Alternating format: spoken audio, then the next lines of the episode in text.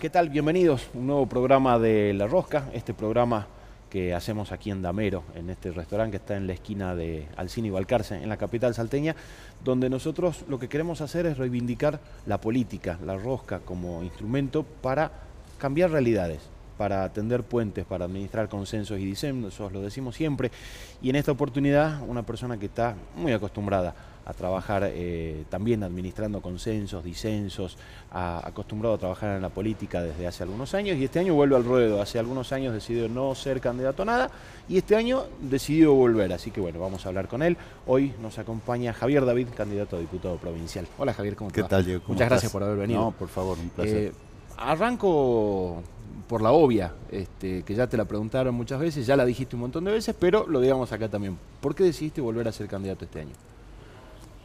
Principalmente porque creo que ante la situación que estamos viviendo, ningún dirigente político, desde el lugar que le toque, puede eh, mirar para otro lado. Me parece que si hay un momento en donde eh, eh, la situación que nos rodea, el contexto de crisis que tenemos, este, amerita que todos los dirigentes políticos le pongamos el hombro, es este.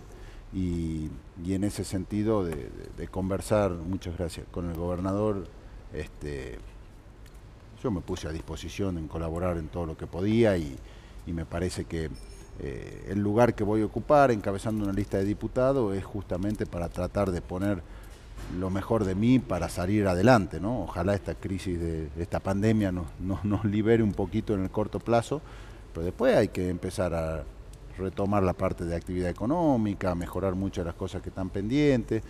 Y, esta es mi idea. Eh, la verdad es que yo siempre lo he dicho, yo quiero gobernar Salta, pero si tengo que posponer mi ambición personal para una cuestión colectiva como esta, creo que hoy o, no hay nada más importante que justifique esa, esa, ese posponer que, una situación como la que estamos viviendo. ¿no? ¿Y cómo, cómo, cómo es el trabajo legislativo que tenés pensado mm, justamente para sacar este, eh, proyectos o cosas que tengan que ver con la reconstrucción, digamos, de la parte económica y social de la provincia, que viene, viene muy golpeada. Digo, Salta, eh, no sé si es la más pobre del país, pero al menos una de las provincias más pobres y más complicadas en, donde toques. Sí, tiene indicadores muy complejos en materia de empleo, en materia de pobreza, en materia de pobreza de, de, los chicos más chicos, de en materia de femicidio, es decir, hay un montón de indicadores sociales. Eh, que hablan de, una provincia claramente entre las provincias más complicadas a nivel país estructuralmente. Eh, y yo lo que estoy trabajando es un, plan de, reactivación post pandemia. La verdad es que eh, mi idea es enfocarme en eso. Hoy la mayor preocupación de los salteños es la salud. Todos tenemos algún familiar, algún amigo, alguien que la pasó mal, que falleció inclusive. Eh, y todavía hay mucho temor. Yo voy a distintos barrios, la gente tiene una angustia porque además del miedo a contagiarse o del miedo a pasarla mal, este, a la par apareció todo el problema económico también, o se profundizó el problema económico que teníamos. Gente que perdió el laburo, gente que estaba en negro y no tuvo ninguna contención, el que hacía changa. Y la verdad es que yo creo que hay que trabajar fuertemente en un plan de reactivación que en el caso de lo que yo estoy trabajando tiene que ver con recuperar empleo, a través de las áreas en donde eh, esta provincia puede hacerlo, turismo, agroindustria, la posibilidad de la minería, obviamente, y el comercio. Este, ahí, estoy trabajando planes muy concretos en este sentido. Y después avanzar en, cuestiones que tienen que ver con, lo social. Hoy leí un informe, la pandemia hizo que las, eh, eh, las mujeres sean las más castigadas en materia de pérdida de empleo, porque si uno mira los sectores gastronómicos, los sectores de la educación, los sectores del cuidado de personas, los sectores del empleo doméstico, inclusive están mayormente este, eh, trabajadoras mujeres y han sido los que más se han visto complicados. Entonces, yo creo que hay que entender esa situación para poder desde el ámbito legislativo también generar herramientas que permitan salir. ¿no? Y, hablando netamente de política, eh, 2019 no fuiste candidato porque no quisiste, 2021 sí, y están los que dicen, este, bueno, ya, ya estaba en retirada y ahora qué le pasó, se quedó sin laburo, que quiere volver a la política, y, están los que dicen, ah, qué bueno, este, aparece. ¿Qué, pasa en, ¿Qué pasa en el medio? ¿Cómo administras eso de las charlas? Porque debes tener charlas con amigos, charlas en la gente, si estás yendo a los barrios. Este, te deben decir este, este tipo de cosas. Porque la gente ya no se calla tanto como se callaba antes. Ahora te dicen las cosas. La verdad es que yo nunca me fui de la política, porque creo que el que tiene vocación de, de, trabajar en política, el que tiene ganas de lo colectivo, de pensar en el otro, en qué pasa en nuestra provincia, etcétera, eh, no te vas por no tener un cargo público. Es decir, el, el hecho de no haber participado en la elección en el 2019, de estar casi dos años sin sin ostentar cargos públicos, etcétera, no, no, no me aleja de la política. Estoy, estoy hiper informado, sé lo que pasa, eh, sé cómo es la situación de la provincia. Muchas veces he conversado con ministros que me han llamado para decirme qué opino sobre una cosa o sobre la otra. Si uno no se va de la política cuando tiene vocación.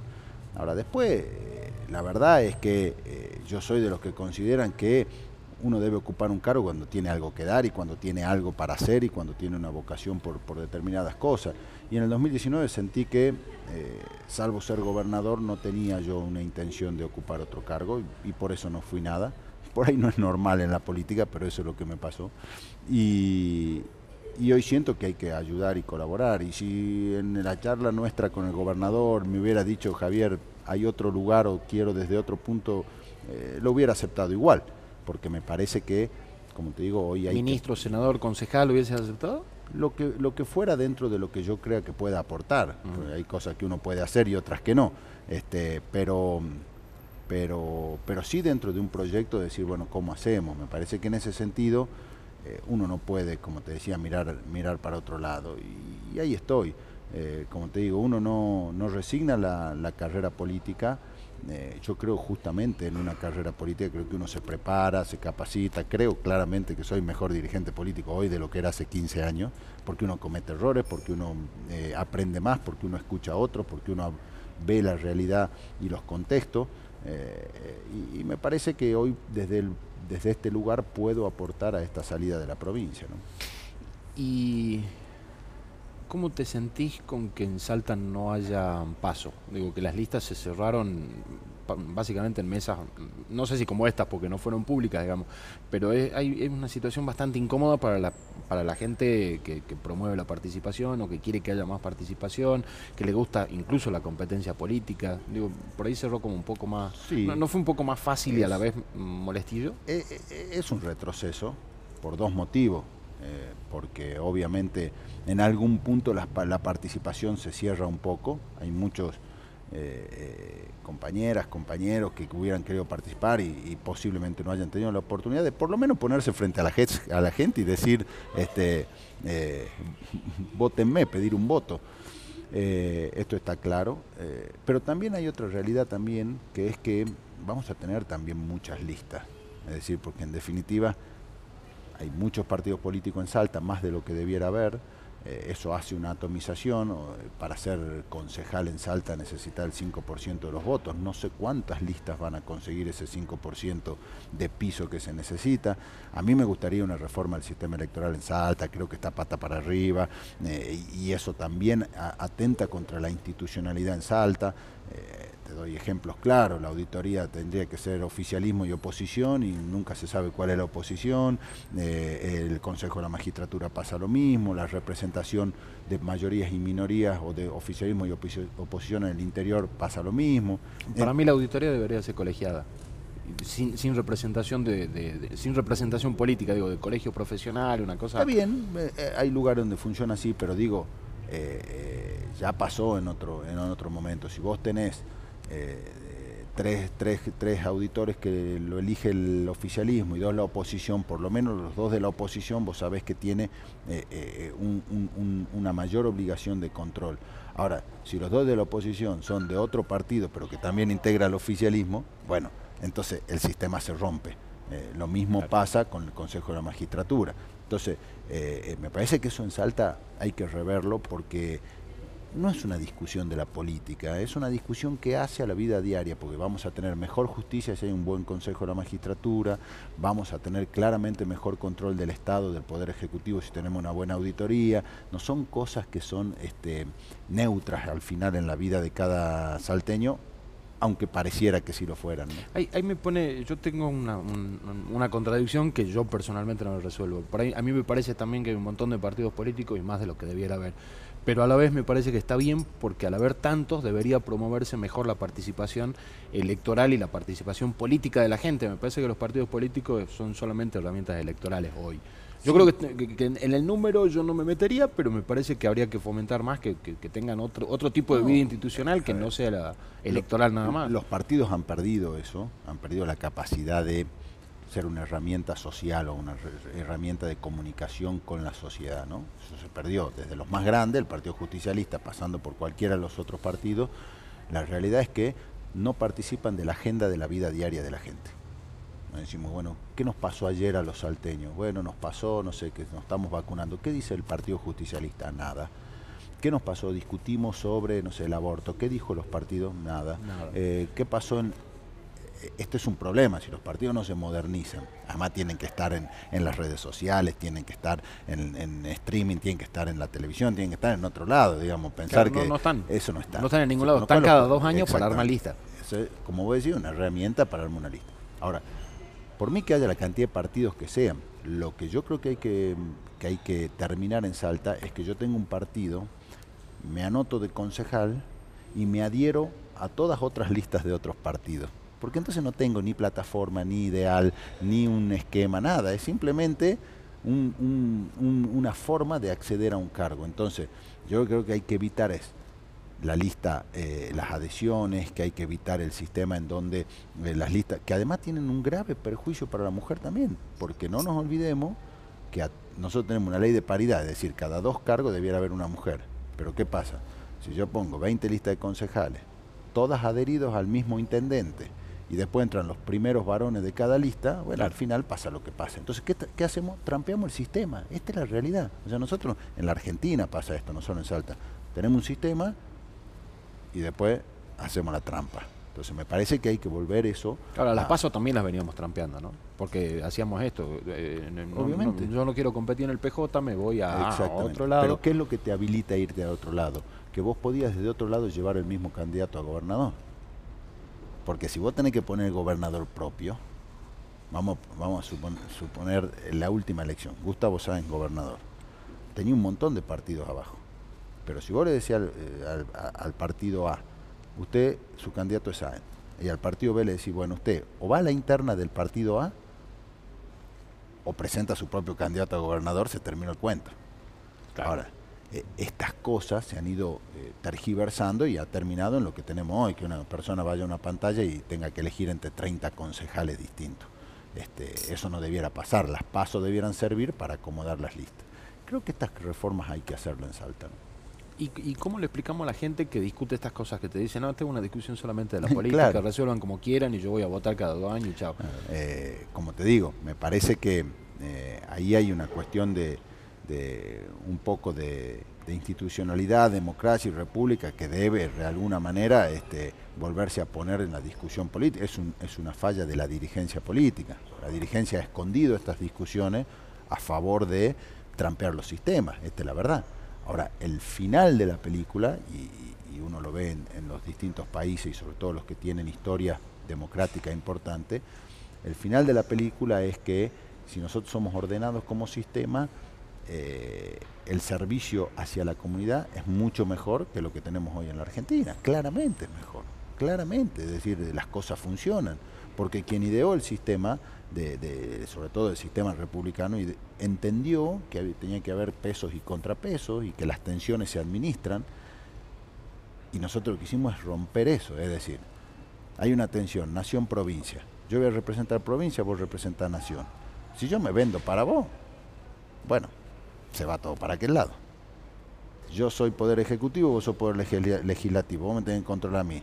Bueno, si yo te compro a vos, se va todo para acá. Y esto pasa siempre en la Argentina. Y eso ayuda a que, que el discurso medio sea todos los políticos son los mismos, para nada. solamente buscan Pero en el, final, más allá de la discusión política, en el final llevamos este, desde el 83 para acá sin poder dar soluciones reales y concretas a la ciudadanía. Por eso también está el descreimiento. La gente no cree en la política, ¿no? Porque no entienda que la política es la herramienta para transformar las cosas. Yo está harta de que la estafen, digamos, está harta de decir, che, yo voy, eh, vengo votando cada dos años, hace 20 años, y yo veo que pasa lo mismo, que sigue todo igual, que no hay un cambio estructural, que no hay audacia para hacer las cosas. Y me parece que esa es una demanda que, la sociedad tiene y que la política tiene que hacerse cargo del fracaso de todos estos años. ¿Y por eso ganaron los emergentes o vienen, vienen ocupando espacio algunos emergentes que, después se van porque algunos se quedan, ya forman parte del circuito político, otros tocan y se van? Porque yo creo que el desinterés lleva a lo mismo, votar cualquier cosa el desinterés más extremo fue cuando, cuando ganó el payaso en Brasil, digamos, la gente dijo, bueno, eh, odio a todo, le pongo el payaso, digamos.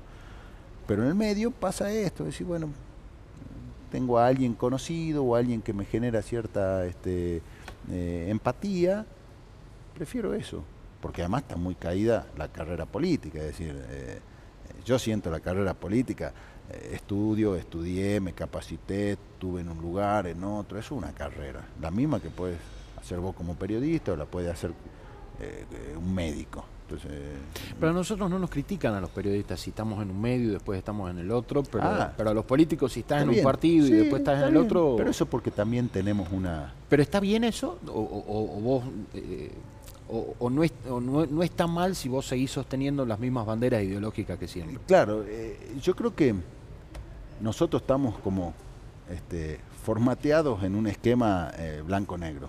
So de Boca, so de River, entonces ahí vamos. Y pareciera que en la política vos empezás de Boca y tenés que ser de Boca toda la vida, porque así es. Y se identifica con personas, y las personas fallan, y las personas se equivocan, y las personas tienen una etapa, y después, eh, yo he dado muchísimas discusiones políticas con gente con la que muchas veces compartí espacio. Pero de hecho, si la gente va cambiando, también es lógico que la política pueda entender que hay cosas buenas y malas. Que yo, discutí con Romero en su, cuando quiso volver a ser gobernador. Me parecía que no, que no debía. Algunos de su entorno decían que iba a ganar por paliza y terminó perdiendo por veinte y pico de puntos. Y vos puedes decir, che, pero vos estabas con Romero y después te fuiste. Sí, pero bueno, ¿y qué hago? Digamos, hay un momento en donde vos das determinadas discusiones políticas que no tienen nada que ver con lo personal, pero que te obligan a seguir tu, tu, propio destino, tu camino. Hay una cuestión pasional ahí, porque en la discusión política a veces se entremezclan las cosas personales y por ahí ya te terminas peleando. Obviamente. Y esto pasa hasta en las mesas familiares, lugares donde se prohíbe la discusión política para evitar que, se lastime Obviamente, porque la política genera pasión, esa es la verdad. Digamos, vos cuando entras en una discusión política no la haces desde el, el erudito que está, no. Además, como nos pasa a nosotros. Nosotros tenemos esta, esta, esta cuestión bien latina de, querer imponer nuestra idea, de defender la compasión, de pensar que, lo que nosotros decimos es lo que es la verdad revelada, este, eh, genera eso. Y después, como te digo, eh, eh, las historias de todos, de todos, de todas las, las trayectorias políticas, tienen altibajo. Lo importante es saber reconocer las cosas que uno se puede haber equivocado, las cosas que uno veía de otra manera, escuchar a otros. Yo siempre digo que a mí, tanto en la legislatura provincial como en el Congreso de la Nación, aprendí muchísimo escuchando a gente que piensa distinto que como pienso yo. Bueno, ahí se, cocinan los acuerdos en los proyectos principalmente, ¿no? Sí, pero muchas veces vos escuchás, que yo me paso acá con el Partido Obrero, discutí millones de veces. Ahora, yo escucho, habla el Partido Obrero, yo escucho porque quiero entender cuál es la visión y muchas veces dicen cosas que son ciertas, aunque yo sienta que la solución va por otro camino. Entonces, me parece que eso también la política te lo enseña. Nosotros, cada persona es vive en su propio metro cuadrado y lo que te pasa este, a veces es muy difícil, este, y sobre todo en la Argentina es muy difícil ponerte en el lugar del otro. No hay mucha gente que... La política te da eso, te da una amplitud donde yo hoy a la mañana estuve recorriendo un barrio donde la gente no tiene cloaca, hoy estoy en este lugar con vos y por ahí a la noche, este, no sé, conversando con mi mujer sobre la realidad de mis hijos que es distinta a la que vi hoy a la mañana en el barrio. Eso te da la política. Claro, no puede ser siempre autorreferencial. No. desde, desde mi posición, que además... La política te lleva a eso, porque vos conocés muchas cosas. la discusión, la discusión autorreferencial es complicada, ¿no? Porque generalmente hablamos desde, desde alguna posición de privilegio, porque hay gente que la pasa malísimo y nosotros hablamos desde una confitería, desde nuestras comodidades y demás. Pero también la, persona más humilde que tiene carencias de un montón de cosas proyecta su realidad y su, y su, y su, enojo y su, y su tristeza eh, como si fuera algo general. Porque es su vida, él vive en ese, en, ese, en, ese, en ese clima, en esa situación. Entonces, yo no le puedo pedir a esa persona muy humilde que se ponga en el lugar del tipo que tiene este, 2.000 hectáreas de soja y está enojado por las retenciones. Pero si yo voy al de 2.000 hectáreas de soja y le digo, ojo, en Barrio El Cambio hay una persona que yo probablemente tampoco, pero, pero no, es, no es ni siquiera una crítica, es porque todos vivimos en algún microclima. La política te saca de eso saca. Yo, puedo, yo puedo estar en una charla con, un productor agropecuario que maneja miles de dólares y al otro día pegarme en la frente en cualquier lugar de Salta o del país donde una persona ya no, tiene pobreza por ingreso, sino que tiene pobreza porque no tiene agua. Y eso te lo da la Y la sábana siempre es corta, ¿no? Siempre. ¿Y cómo, cómo hacemos? Porque Siempre.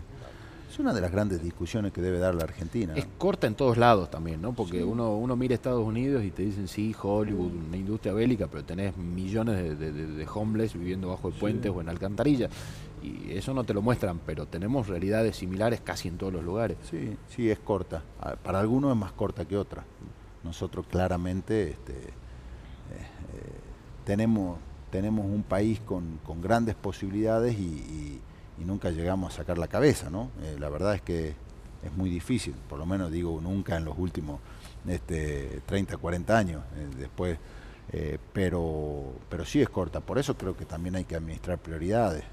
¿A qué nos dedicamos? lo mismo pasa en Salta. ¿A qué nos dedicamos? Nos dedicamos a la pobreza, nos dedicamos a la vivienda, nos dedicamos o hacemos de todo un poco y todo todo más o menos, digamos. Hace rato dijiste que tenés eh, eh, vocación de gobernar Salta y yo me imagino una charla. Te llama Gustavo Sáenz, dice, Javier, yo quiero que vos seas eh, candidato a diputado provincial. Y vos le dijiste, sí, Gustavo, no hay ningún problema, pero yo quiero ser gobernador. Y, ahí, porque él también debe querer ser en el 2023, yo me imaginé la charla, digo, ¿no? No, no, no quiero decir que haya sido, que haya sido esa, pero... No, ¿Hay algo de eso? Sí, sí, hay, hay. Ah. Aparte, hay, hay con Gustavo nos conocemos hace muchos años, nos tocó competir un montón de veces, casi te diría que nunca estuvimos en la misma vereda, porque cuando yo iba para un lado él iba para el otro y, viceversa. Eh, tengo mucha confianza, pero él sabe, eh, digamos, no es que uno deja de tener esa vocación. Eh, como yo le digo, le digo, vos ya, ya, ya llegaste, llegaste antes que yo, digamos, o sea que no hay ahí una disputa.